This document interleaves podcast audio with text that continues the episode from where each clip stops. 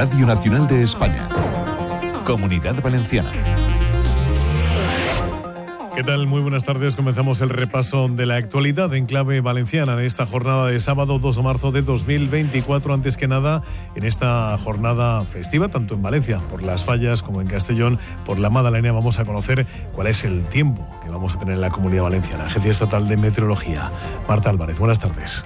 Muy buenas tardes. En la comunidad valenciana tendremos un ambiente despejado. Solo tendremos aviso amarillo por riesgo costero en Castellón de la Plana. Las temperaturas máximas descenderán, quedándose en cifras de 20 grados en Alicante y Castellón de la Plana o 20 también en Valencia. Y de cara a mañana seguiremos con cielo nuboso cubierto, con precipitaciones dispersas y una cota de nieve entre 500 y 800 metros. Las temperaturas descenderán, quedándose en cifras de 18 grados en Valencia o 19 en Alicante y Castellón de la Plana. El viento será del oeste. Es una información de la Agencia Estatal de Meteorología.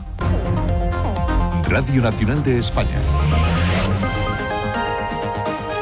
La futura ley de la costa valenciana será una norma que nacerá del consenso, protegerá nuestros valores naturales y será especialmente sensible a nuestra realidad. Lo ha asegurado la consellera de Medio Ambiente, Agua, Infraestructuras y Territorio, Salomé Pradas, después de que esta semana se haya sacado a consulta pública el anteproyecto de ley de protección y ordenación de la costa valenciana. El trámite se prolongará durante el mes de marzo y permitirá a instituciones, entidades y asociaciones presentar sus propuestas de cara a la elaboración de la norma. La portavoz de Servicios del Grupo Popular, Elena Bastidas, ha instado ya al gobierno de Sánchez a dejar de escatimar, dicen, recursos económicos para poder atender a los más vulnerables, a los que, según Bastidas, recorta la atención en la comunidad, mientras destina, dice, más recursos a sus socios separatistas. Bastidas señala que el gobierno de Sánchez está provocando un triple agravio a la comunidad valenciana en la llegada de recursos económicos para la atención a los más vulnerables. Lo sufrimos en las rentas para los hogares más vulnerables, en la falta de financiación adecuada para la dependencia y en los recursos necesarios para la atención de los menores no acompañados. Por eso es más necesario que nunca la firma del convenio de cogestión del ingreso mínimo vital con los recursos correspondientes que nos permita llegar a más hogares valencianos, exigir independencia de lo que marca la ley y traspasar los recursos adecuados para la atención de menores no acompañados, puesto que somos la cuarta autonomía con mayor número de ellos. El Gobierno socialista no puede seguir dando la espalda a los más vulnerables mientras riega con recursos públicos a los que pretenden romper la unidad de todos.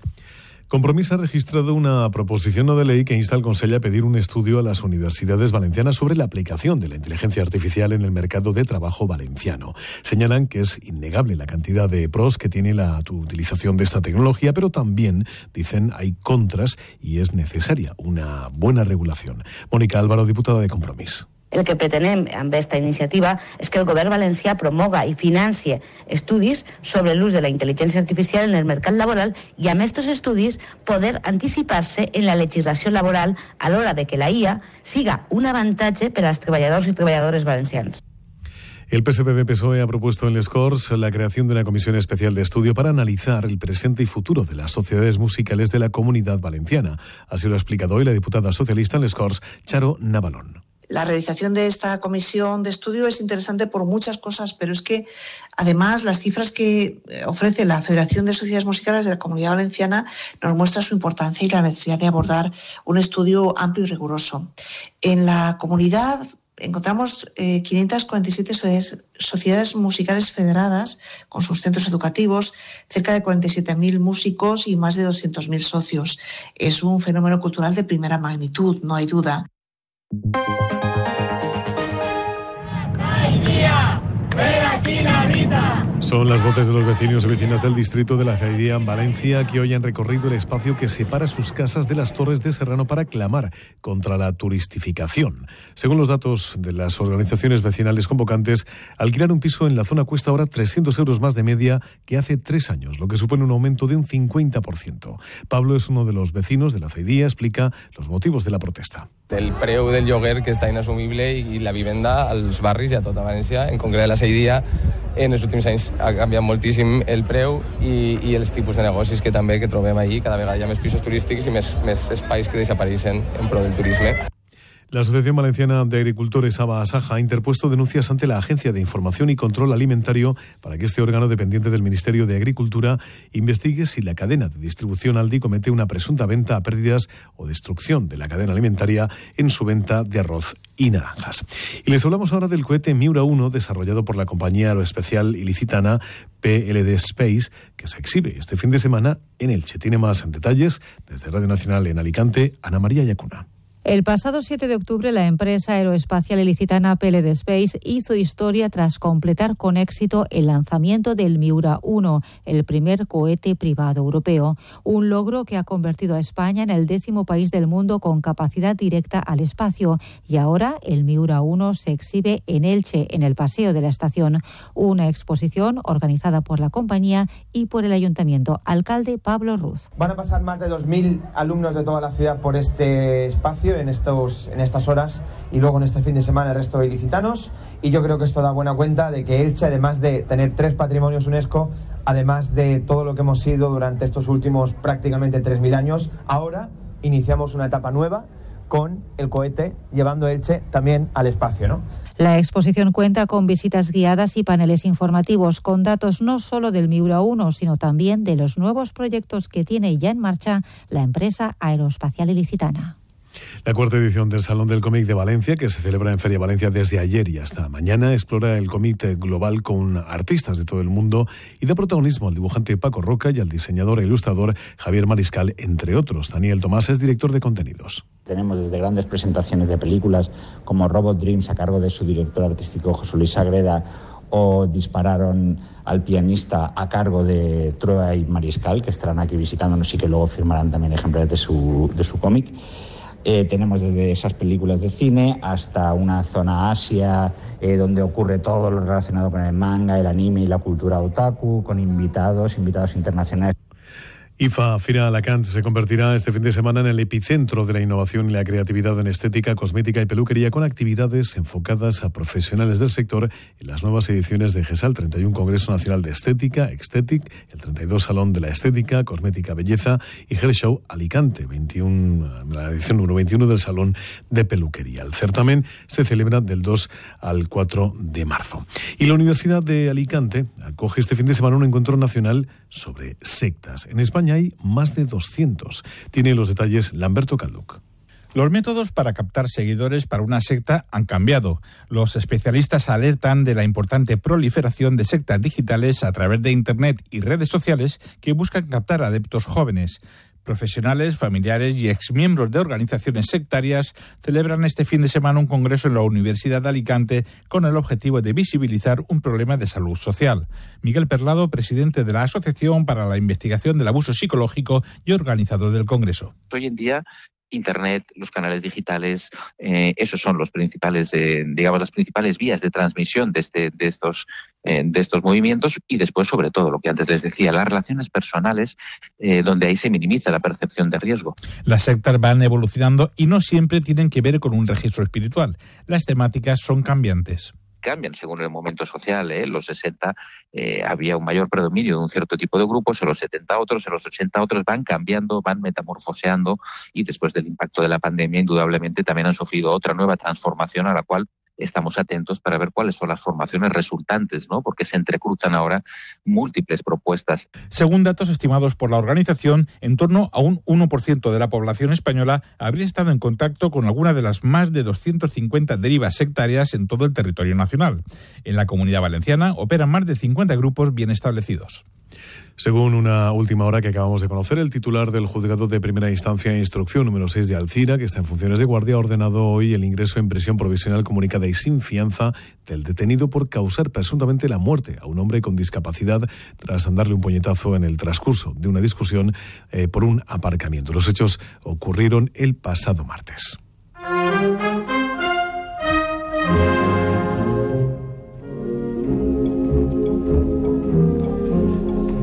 El primer fin de semana de las semanas grandes de las fallas de este 2024 despliega un calendario de actividades por toda la ciudad de Valencia con espectáculos pirotécnicos diurnos y nocturnos, mascletadas en la plaza del ayuntamiento, la cabalgata del Linot, la macro despertá, la entrada de bandas de música y la crida como colofón de un superdomingo de actos eh, festivos. El mundo fallero recupera así la normalidad tras el luto oficial decretado la pasada semana en la ciudad por el incendio de Campanar. A las dos de esta tarde, la mascleta en la Plaza del Ayuntamiento de Valencia será a cargo de Pirotecnia Zaragozana. Esta mañana se ha hecho entrega de los premios als llibrets de Falles a la promoción de luz del Valencia en l'àmbit festiu 2024 por parte de la Generalitat. La fallera mayor infantil de Valencia, Marina García y su corte de honor han visitado el Parque Central de Bomberos de Valencia. A la una de esta tarde ha comenzado la recepción a las casas regionales con motivo de las fiestas falleras en el Salón de Cristal del Ayuntamiento. Y esta tarde, a las cinco y media, será la cabalgata del Ninot en la Plaza del Ayuntamiento y a las doce de la medianoche, espectáculo pirotécnico nocturno también en la Plaza del Ayuntamiento a cargo de Pirotecnia Zarzoso. Mañana será una jornada completa que arrancará a primera hora con la macro desperta por las calles del centro de la ciudad.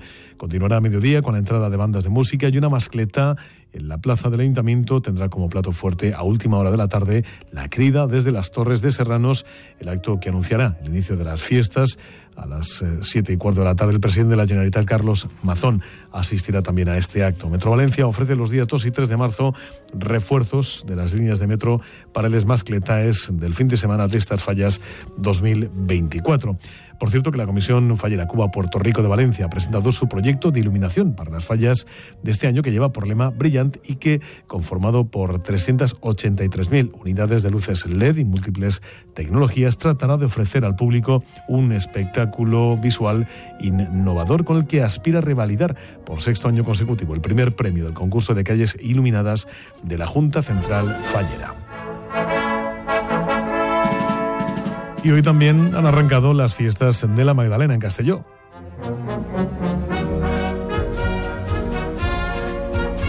Lo ha hecho este mediodía con el disparo de la primera mascleta a cargo de la pirotecnia Pibierzo. A esta hora se realiza el tradicional acto de homenaje al rey Jaume I. Esta tarde será la cabalgata del pregón. César Agut será el encargado de anunciar las fiestas de este 2024. Que de la nostra Madalena. Arranca las fiestas y ya se nota en el ambiente de la capital de La Plana. Está plena total, es una fiesta muy importante para nosotros y hay que disfrutarla al máximo. Quedar con los amigos, es, es que nos centramos totalmente en, en, la fiesta, en amigos, eh, disfrutar de ells. Molt plena, molt plena. Tens ganes de que... Moltes, moltes, moltes. I de la mascleta sobretot. Madalena, Las panaderías trabajan a destajo para elaborar los pedidos con los productos típicos de estas fiestas, los fadrinets, chimos, soles figues, albardáes, entre otros. Bienve Valcárcer es hornera. Es de locura, tenemos muchísimo trabajo, encargos de hace muchísimo tiempo, el fadrinete es el rey ahora de, de las fiestas de la Magdalena y a tope, vamos a tope. La mayoría de los bares tienen ya las reservas al completo desde hace meses para todo el fin de semana. Mañana día grande con la celebración de la romería en la que participará también el presidente de la Generalitat, Carlos Mazón. Será a partir de las 7.45. Ayer último entrenamiento del Valencia antes de recibir hoy al Real Madrid, partido declarado de alto riesgo, entre otras cuestiones por el regreso de Vinicius al Mestalla. Es un partido en el que yo creo que Mestalla creo que volverá a demostrar lo que es, ¿no? Es una afición de, diversa que al final lógicamente apretará y, y, durante el partido habrá momentos en los que se hará sentir, pero siempre lo va a hacer con respeto y sobre todo respetando a las personas. Es lo que decía el entrenador Rubén Baraja. Eso es uno de los factores que calienta el ambiente de este encuentro. También la manifestación convocada justo antes del partido para pedir a Peter Lim que abandone el club. También, como homenaje a las víctimas del incendio de Campanar, se rendirá un minuto de silencio, no habrá banda musical y los jugadores del Valencia lucirán un brazalete negro. Mañana, turno para el Villarreal, que recibe en casa al Granada. Eh, se juega a las 2 de la tarde. El técnico Marcelino García Toral planea realizar rotaciones ante el Granada. Recuerda que el Granada no es un rival sencillo, que la victoria en la cerámica se está resistiendo. Sería ganar en nuestro estadio, dar una alegría a nuestros aficionados. Somos un equipo mmm, que está pasando dificultades en su campo. No debiera de ser, ni tiene una explicación lógica. Pero eh, los hechos eh, así lo demuestran y entonces tenemos que tener máximo respeto, repito, eh, mejor actitud posible y idea clara de juego para ganar este partido que no va a ser sencillo. Jornada también en segunda con el futuro de Levante en el punto de mira. El director deportivo Felipe Miñambre se centra en su cometido más inmediato, dirigir al equipo en el partido donde hoy ante el Oviedo. cuando hay un, un cambio de entrenador, al final eh, todo el mundo se activa. La primera semana es de activación para todos, todo el mundo se siente con una segunda oportunidad, todo el mundo se siente pues con ganas de demostrar y después el Oviedo, bueno, pues es un equipo que en, casa es difícil, que tiene muchos argumentos ofensivos, pero bueno, nosotros también sabemos que, que pueden tener debilidades y, y queremos encontrárselas para, para tratar de ganar. El Eldense recibirá al Villarreal en un derby autonómico en el que los amarillos buscarán escapar de la zona de descenso, el Eldense mantenerse en mitad de la tabla. El lunes cierra la jornada el Elche que recibirá al Alcorcón en el Martínez en Valero, un partido que cerrará la jornada. Seguidamente les dejamos con no solo fútbol.